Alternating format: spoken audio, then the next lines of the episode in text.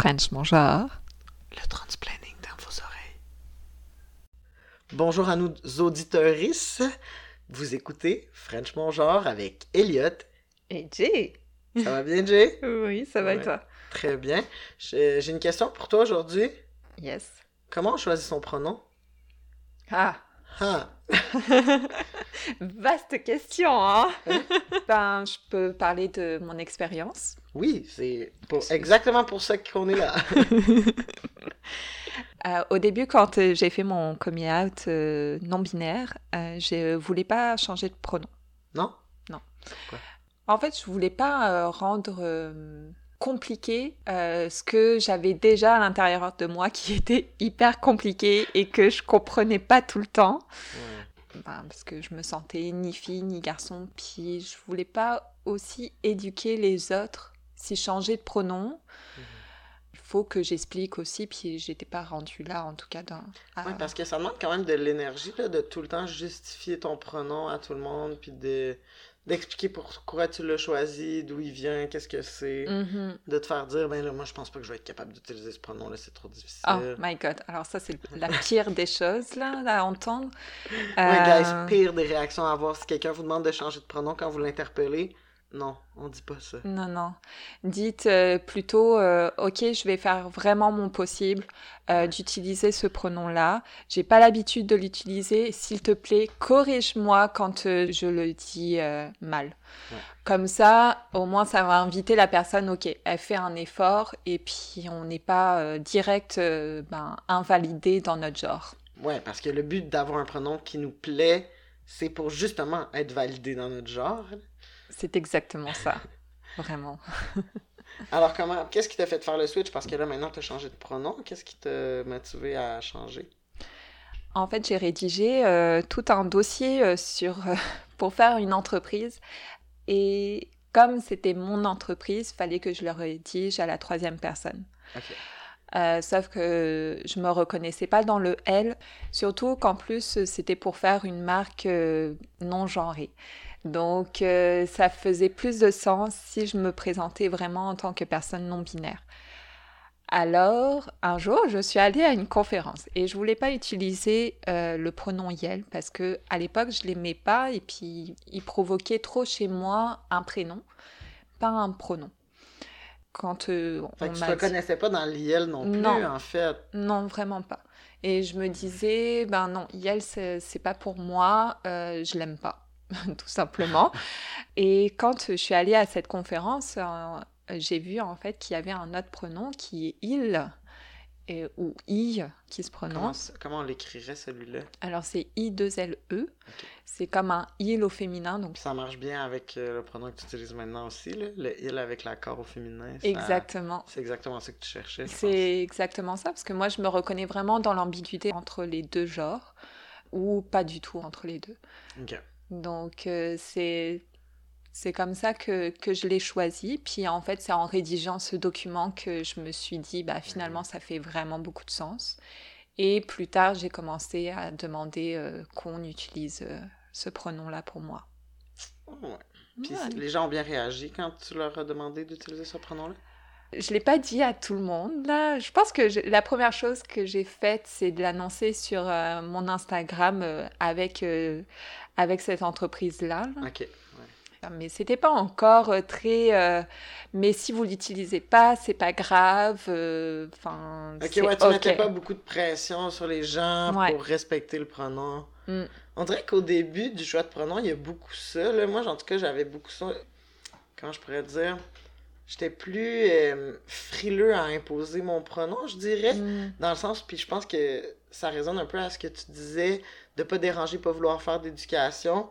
Fait que je disais beaucoup à moi, le pronom ça me dérange pas, le pronom ça me dérange pas. Mm. Jusqu'à ce que finalement, toutes mes amies autour de moi fassent l'effort d'utiliser le pronom il. Fait que là, j'étais vraiment dans un environnement safe où on m'appelait que il, même si j'avais pas fait mon coming out extérieur. Puis là, je disais toujours ça me dérange pas jusqu'à ce que j'aie chez, chez mes parents. Puis que là, ma grand-mère, puis mamie, je t'en veux pas, là, si t'écoutes ça, là, c'est vraiment pas grave, là, mais me disent « Oh, ma belle! » Puis que là, ça faisait Mm. genre six mois qu'on m'avait pas dit aucun pronom au féminin. Puis là, ça m'a complètement throw off parce que j'étais plus habituée à ça. Ouais. Puis c'est là que j'ai réalisé à quel point c'était vraiment important pour moi, le fait de me faire appeler il. Mm. Puis là, j'ai arrêté d'être frileux, puis je suis tombé en mode si t'es pas capable d'utiliser le bon pronom avec moi, je suis pas capable d'utiliser le bon pronom avec toi. Ouais. Fait que là, je me suis mis à mégenrer les gens qui me mégenraient volontairement. Ah! C'était ma. Ouais. Ouais. Là, j'ai vraiment l'autre côté, Ouais. le dark side of the moon. ouais. Mais je peux, je peux comprendre pourquoi t'étais frileux au début Mhm. d'imposer ça, surtout que les pronoms neutres sont aussi beaucoup moins euh, Ouais. Ils sont... populaires, entre guillemets. Là. Oui. Ben, invisible, hein, on parlait d'invisibilité avec Oui. la troisième case, c'est encore ça?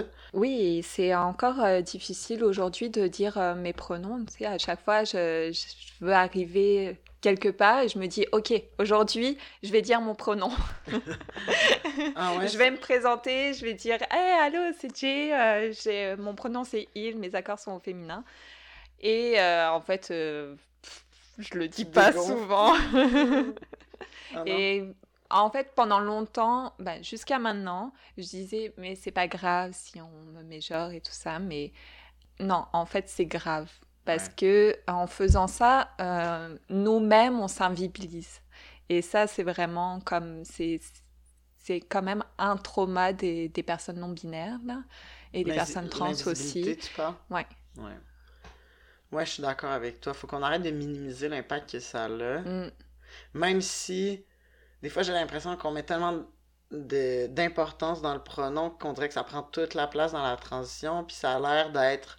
Ah, tu sais, les personnes trans puis non-binaires veulent juste avoir des pronoms, mais moi, je le vois un peu comme euh, la pointe de l'iceberg, là. mhm. Dans le sens où c'est c'est la moindre des choses que de respecter les pronoms des gens, mais c'est que avec ça, il, y a- il vient plein d'autres charges mentales avec une transition ou avec le fait de ne pas être conforme dans le genre ou de ne pas rentrer dans ces deux belles petites cases-là que la société nous a données.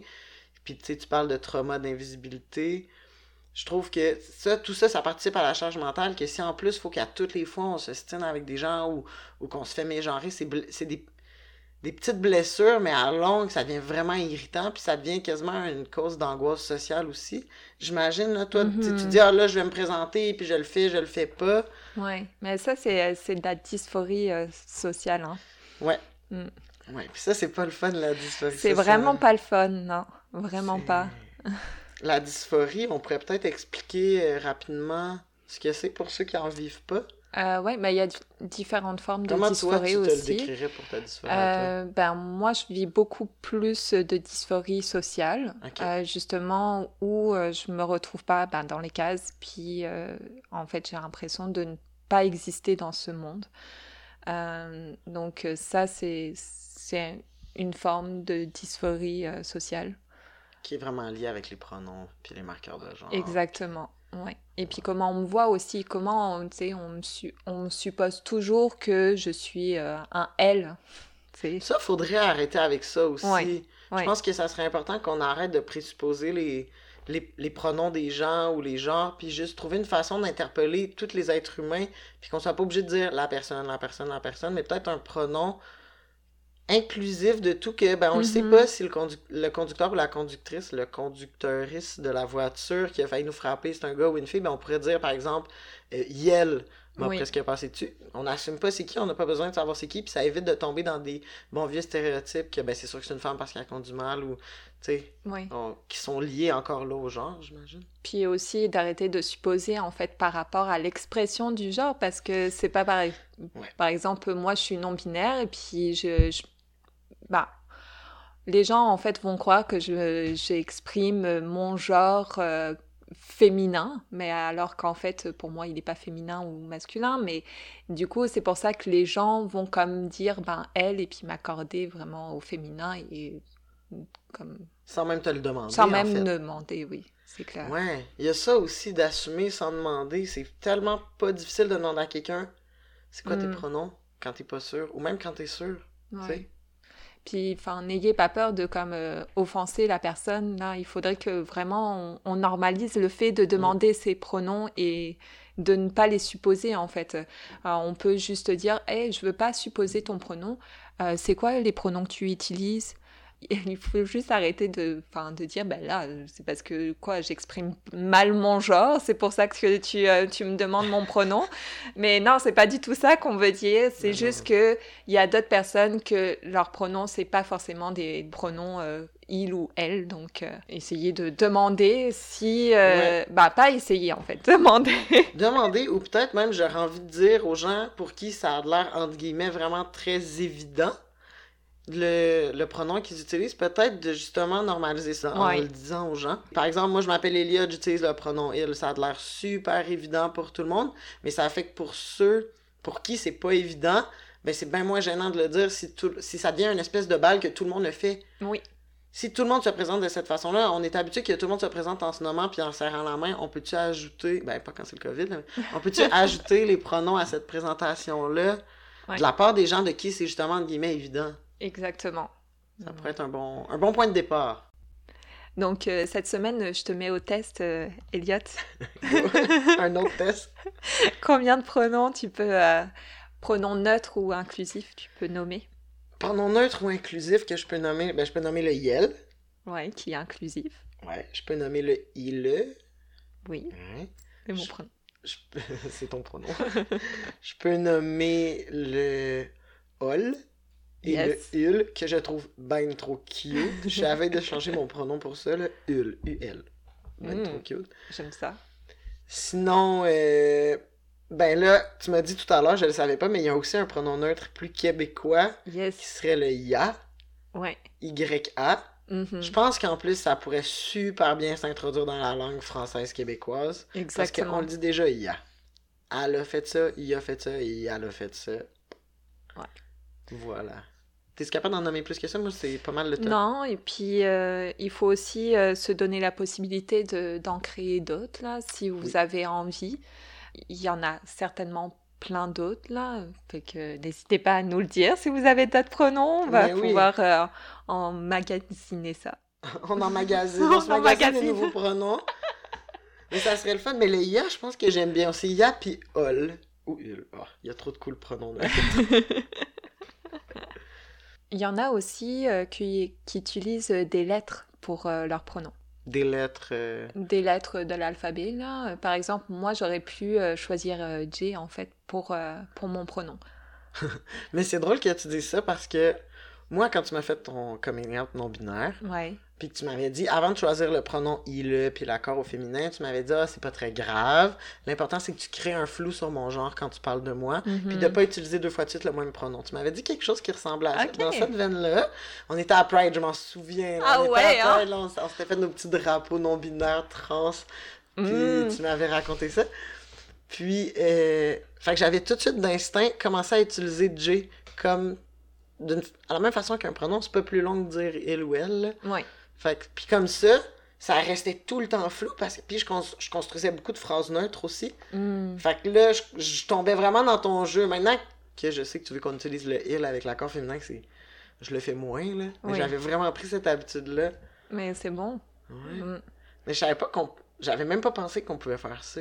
Juste En fait, on peut faire qu'est-ce qu'on veut. Exactement.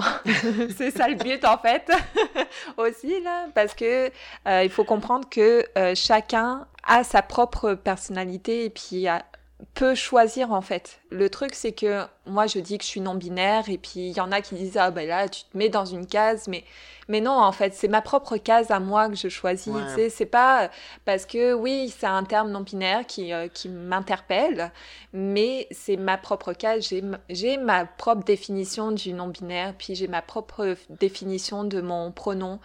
Donc, c'est chacun peut se formuler en fait euh, sa propre case. Puis ça, c'est vraiment important de le dire. C'est pas parce qu'on est une personne trans, une personne non binaire qu'il faut avoir des pronoms, des pronoms inclusifs, des pronoms neutres. Ça, c'est le choix de chacun en fait. Mais c'est beaucoup dans l'autodétermination, j'ai l'impression.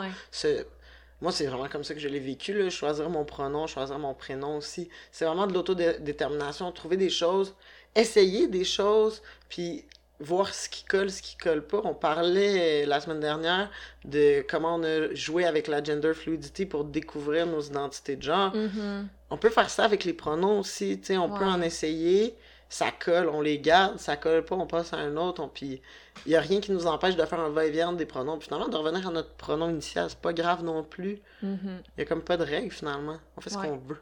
Exactement. Et on peut même choisir euh, son prénom aussi. Oui, oui, c'est vrai. C'est d'ailleurs euh, la question qu'on se pose la semaine prochaine. On se demande, c'est quoi ton vrai prénom? Ça, c'est une question qu'on se fait souvent poser et on va être ravis d'en discuter la semaine prochaine. Oui. Mais avant de passer à la semaine prochaine, on pourrait peut-être faire nos petits coups de cœur de la semaine. Bien sûr. Sur quoi tu as eu un petit crush cette semaine? Alors, j'ai eu un coup de cœur euh, sur euh, Kamala Makarel, qui est artiste, performeuse, multidisciplinaire de Montréal, qui aime switcher, qui parle beaucoup de genre. Oh, on va aller voir ça. Yes. Kama la macarelle? Oui. Moi, j'ai eu un kick sur Je m'appelle Humain, le film de Kim Obum Sawin sur Joséphine Bacon. Mhm. J'ai trouvé ça très intéressant. Je l'ai vu cette semaine parce qu'il est sorti il y a pas longtemps. Ok. Puis c'est vraiment un beau film. C'est vraiment bon. Puis Joséphine Bacon, je la trouve tellement adorable à regarder aller. Puis c'était- c'est un film sur elle, mais sur aussi ses amis, sa famille. Puis ça sent vraiment, c'est vraiment un- une bonne atmosphère, un bon moment de, de cinéma. Je le recommande. Ben, Merci Elliot. Merci G. C'est tout pour euh, cette semaine. J'espère que vous avez aimé. Et on se voit. Ben, on, on s'entend la, la semaine prochaine. On se voit pas du tout. C'est ça.